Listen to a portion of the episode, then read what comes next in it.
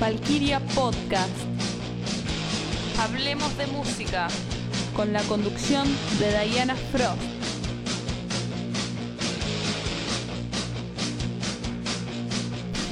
Bienvenidos, esto es Valkyria Podcast.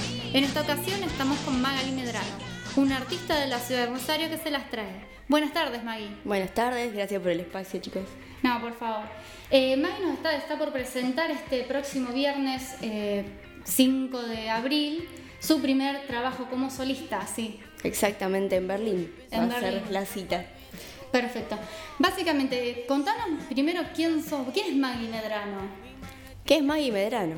Eh, bueno, una piba, ¿qué te puedo decir? Una piba de Rosario, 26 años, la cual de esos 26 años, 20 dedicó a la música, básicamente. Obviamente desde el under y siempre estudiando y metiéndole. Y, y por primera vez ahora intentando eh, meterle todo y, y- y arriesgar, ¿no? Del todo. Sí, la verdad que es bastante osada tu, tu propuesta. Sobre todo por, por- por ser mujer, solista y eh, al margen de que, bueno, estemos en una...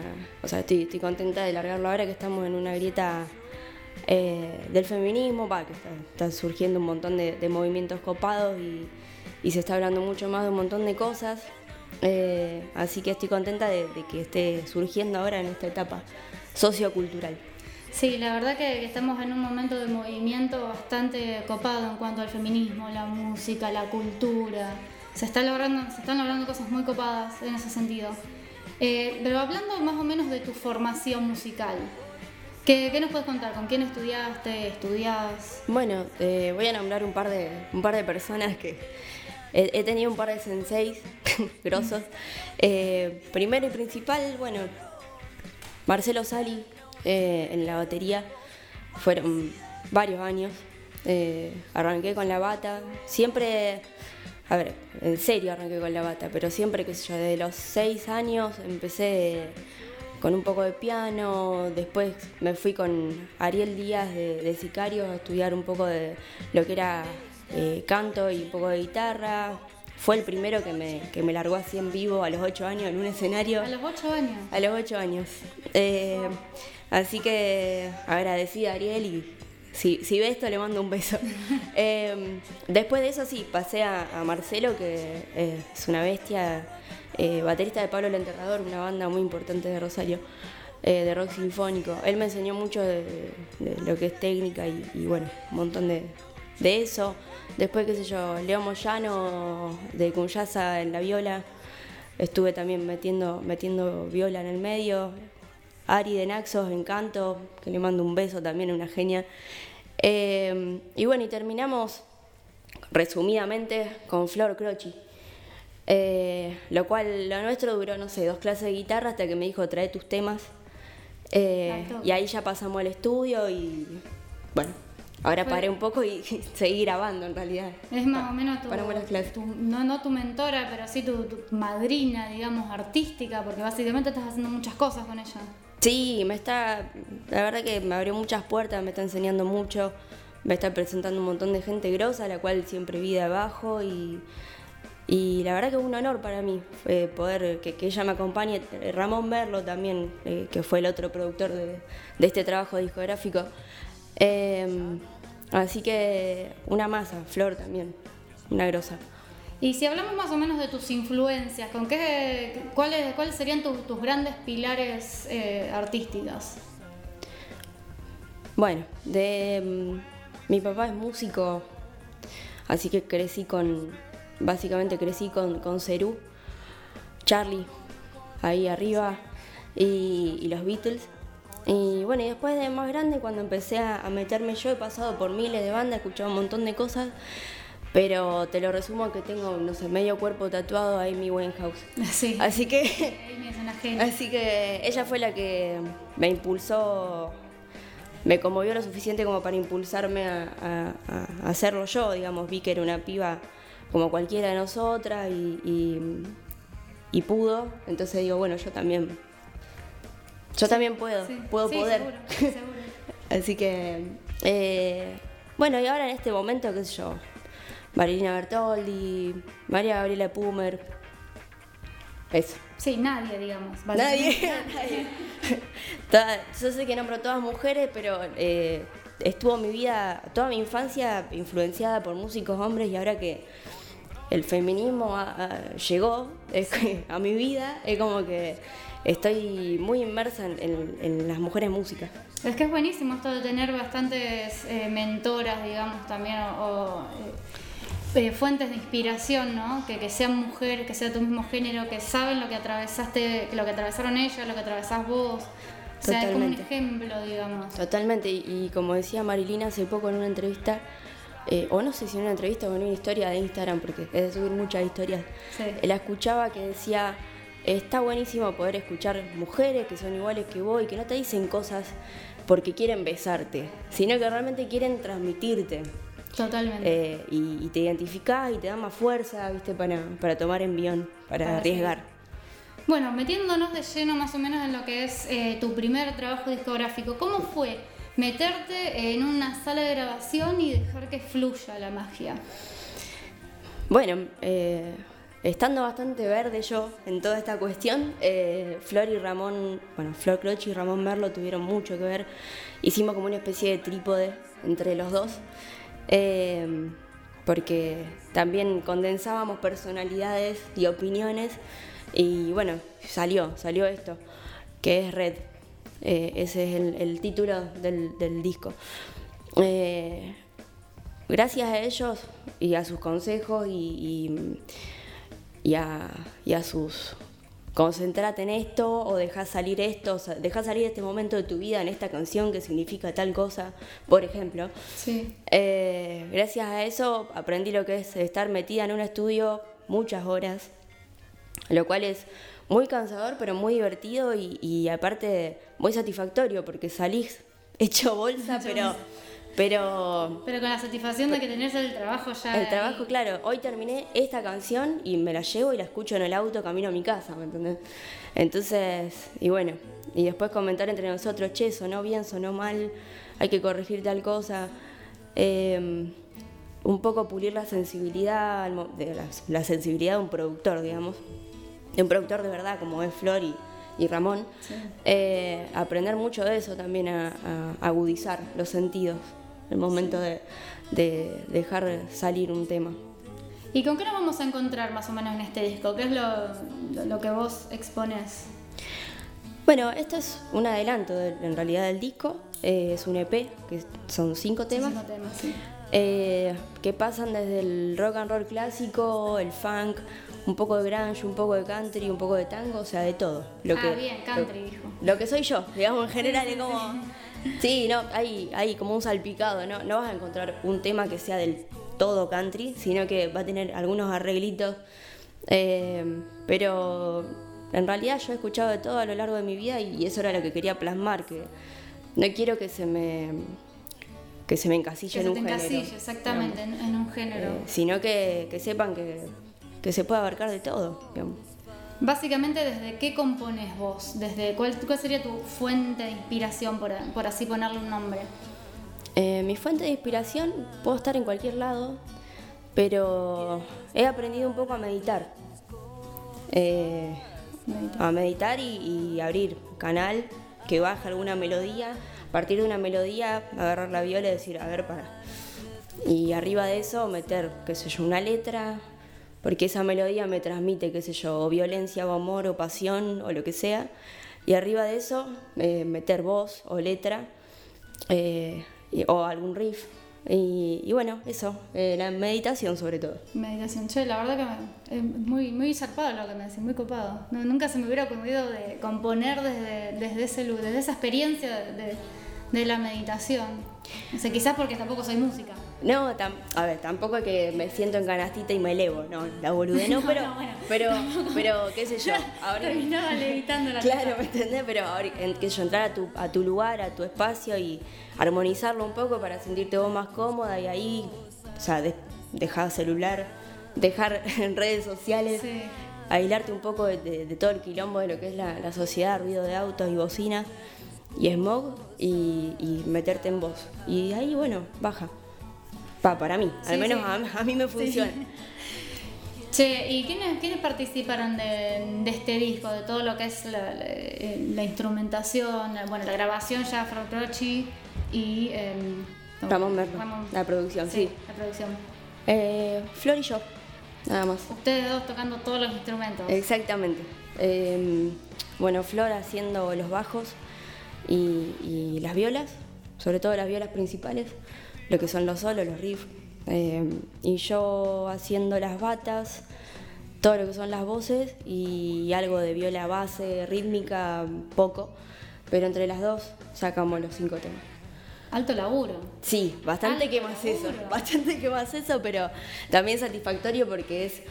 eh, Algo Nadie muy- me va a cambiar claro, nada, Algo muy tuyo. Exactamente, exactamente. Bueno. Eh, esto es mío y lo hago como yo quiero y va a sonar como yo quiero que suene, eso está bueno. Eh, a ver, también está buenísimo compartir con otros músicos, no, no, no quiere decir. Pero mm, eh, nosotras dos. Aparte por una cuestión de, sobre todo de gasto. Sí. Vamos a ser sinceras. Sí. También. Eh, Pero bueno, como tenía. crisis, la. Claro, exactamente. Como teníamos la herramienta de, qué sé yo, de la bata y de haber estudiado canto y bueno. Sí, vos tenés una formación musical bastante amplia, no solo canto o viola. Exactamente. Sí, bueno, no, no sé. eh, fui, en realidad, no, no sé si amplia, sino que fui est- estudiando lo, lo que me fue dictando, o sea, lo que yo fui sintiendo más que nada. Sí. Porque dictando el corazón es medio cursi. Sí, la Eh, verdad que sí. la verdad que sí, medio, medio goma. La verdad que medio, medio Medio goma. goma. Eh, pero eh, fui, lo que fui sintiendo lo fui estudiando a lo largo de, de mi vida y, y bueno, me sirvió para esto. ¿Y quién estuvo a cargo de, de lo que sería el arte del disco, la parte visual? El arte del disco, eh, Damián Sánchez, es un amigo que es un cráneo. Eh, bueno, me, me ha sacado, me ha hecho las fotos, me ha hecho la tapa del disco. Eh, un artista increíble, del cual también se pueden ver, eh, él hace cortos también de, de cine.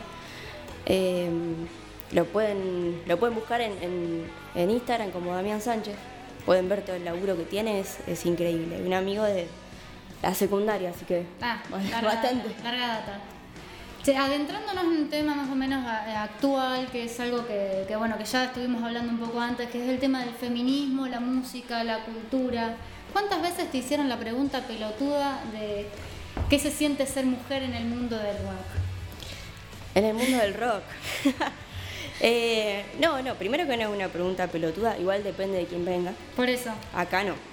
Pero, eh, bueno, el- tengo la suerte de, en este momento, lanzar este laburo eh, en, en esta grieta que, que- la cual habríamos hablado antes, pero mm, mi recorrido viene de hace bastante, en el cual tocar la batería, qué sé yo, con 13 años, yo teniendo 26, como para ubicarnos en, en, Sí, en data, tiempo, espacio, eh, era instrumento de nene.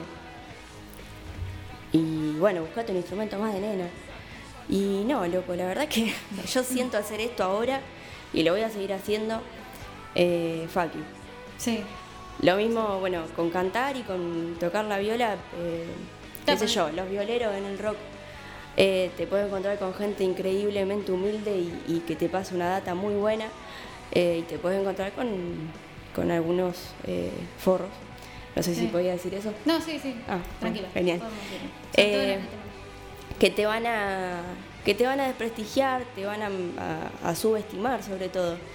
Eh, porque es eso, es ver, por ejemplo, la gente, qué sé yo, he escuchado en el último recital de Marilina, eh, che, por ser mina, bastante bien.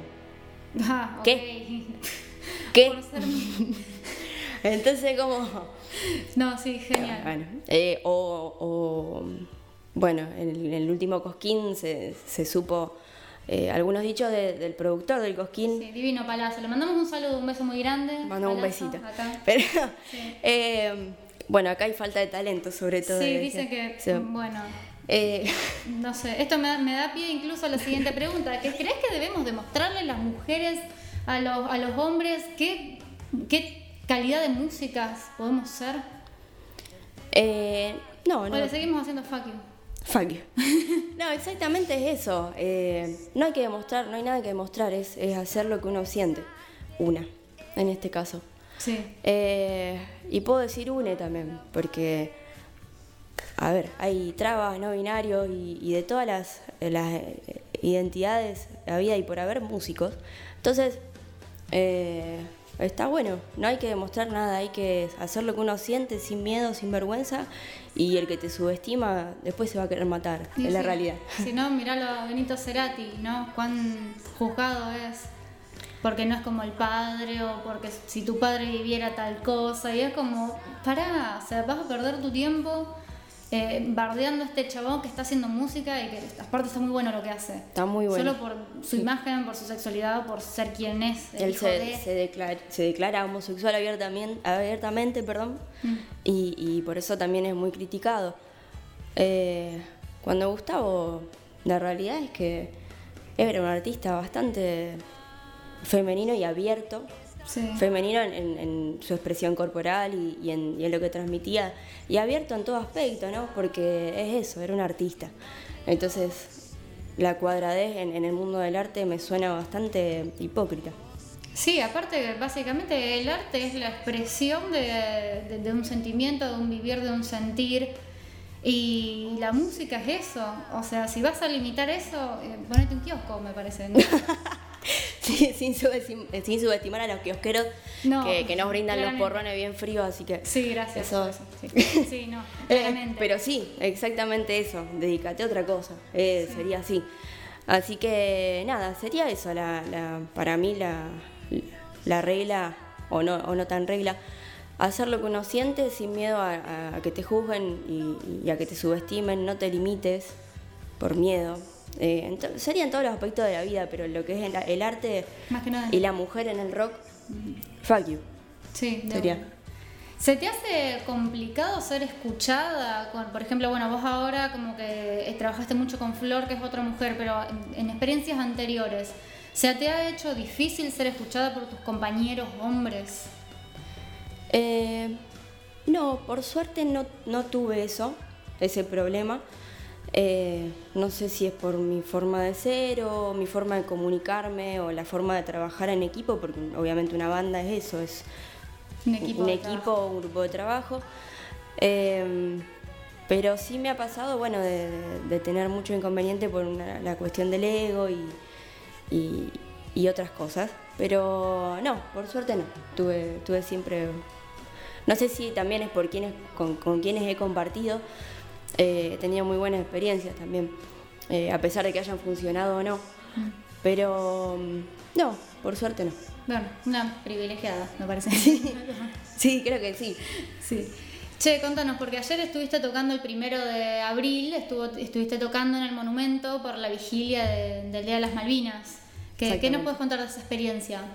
Uf, eh, increíble, increíble sobre todo porque, bueno, también muy agradecida a Flor por la invitación eh, a, a hacer coros de, de Flor de Banda, eh, pero increíble por obviamente la inmensidad del escenario, la cantidad de gente, eh, ver cómo, cómo se labura en una producción tan inmensa desde la parte de atrás.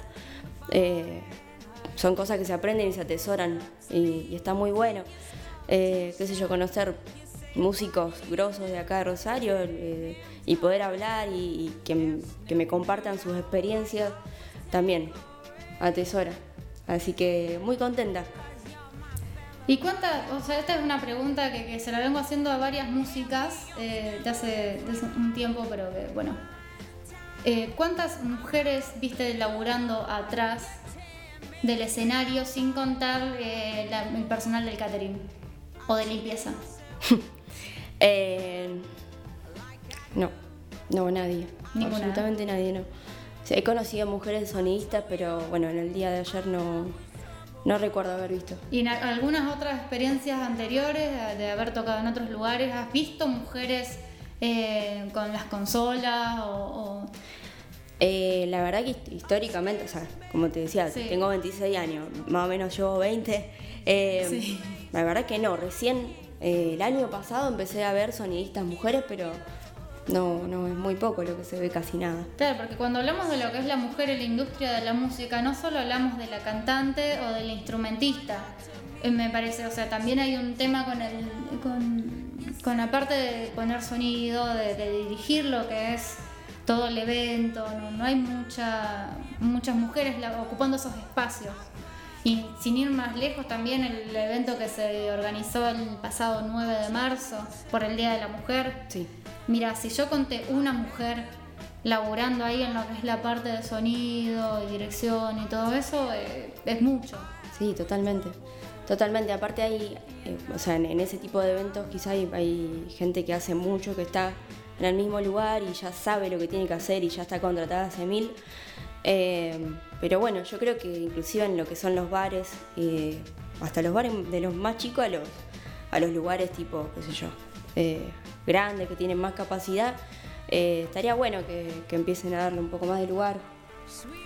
Sí, quizás se están perdiendo de muy buenas sonidistas, por ejemplo. Exactamente. Que es lo primero que se me viene a la cabeza. capacidad y, y- y talento sobra, así que estaría buenísimo. Con todo lo que es el movimiento feminista, que lo que básicamente fue el hilo conductor de toda nuestra entrevista, Mm. ¿vos podés hacer algún tipo de, de reflexión o de, de, mm, de análisis de los últimos 5 o 10 años dentro de lo que es el under y lo que es la música eh, eh, nacional, a nivel nacional en cuanto al feminismo? ¿De qué modo fue o no movilizando? ¿Tenés alguna visión al respecto? Eh, en particular, me- a, mí me, me costó bastante eh, porque he visto muchas, una, una vez de- desde siempre muchas escenas, porque yo he trabajado con, con músicos de mi edad o más grandes y, vos te comés escenas que vos decís, no, qué bajón, eh, esto no es para mí, tengo que dejar la música. o- y después sí, no, loco, esto es para mí, esto es lo que yo soy. Y volvés y- y le pones todo. Lo que sí he visto un, salto fuerte es en estos últimos dos o tres años. Que obviamente es un proceso que viene de hace bastante, que venía como un poco en silencio haciéndose. No, ahora, ahora se está visualizando y, se está viendo más, qué sé yo. eh, ahora se reconocen a mujeres por, con premios o con, con cosas que vos decís, loco, pero si antes había mujeres y había mujeres muy grosas en el, en el mundo de la música y en el rock, ¿por qué recién ahora? Eh, y bueno, y quizá tiene el lado este de que está bueno que esté pasando, quizás sea un poco marketinero también, se ha vuelto un poco marketinero. Sí, bueno, eso, Eh, y por eso le echamos la culpa al capitalismo que convierte en producto absolutamente todo, incluido las luchas sociales. Exactamente. Por conveniencia, mucha, mu- mucha gente que antes silenciaba eh, o, o, como decía, subestimaba a las mujeres en, en el mundo de la música, eh, hoy en día las la está visibilizando, pero está bueno porque hay que aprovecharlo también. Sí, la verdad que sí. Bueno, Maggie, muchas gracias por, No. por, esta, por brindarnos este, este espacio también, este lugar para conocerte y la verdad que me gustaría mucho escuchar algo de lo que vas a presentar este viernes. Bueno, cómo no. Ahora, gracias a ustedes por el, por el espacio y por la buena onda, aparte porque la pasé muy bien. Eh, ahora vamos a hacer un poco del, del corte de difusión que se llama Jim Bean, eh, entre paréntesis como el wiki. así que, así que va a sonar eso. A ver. Dale, dale, muchísimas gracias. Bueno, las dejamos entonces con Maggie.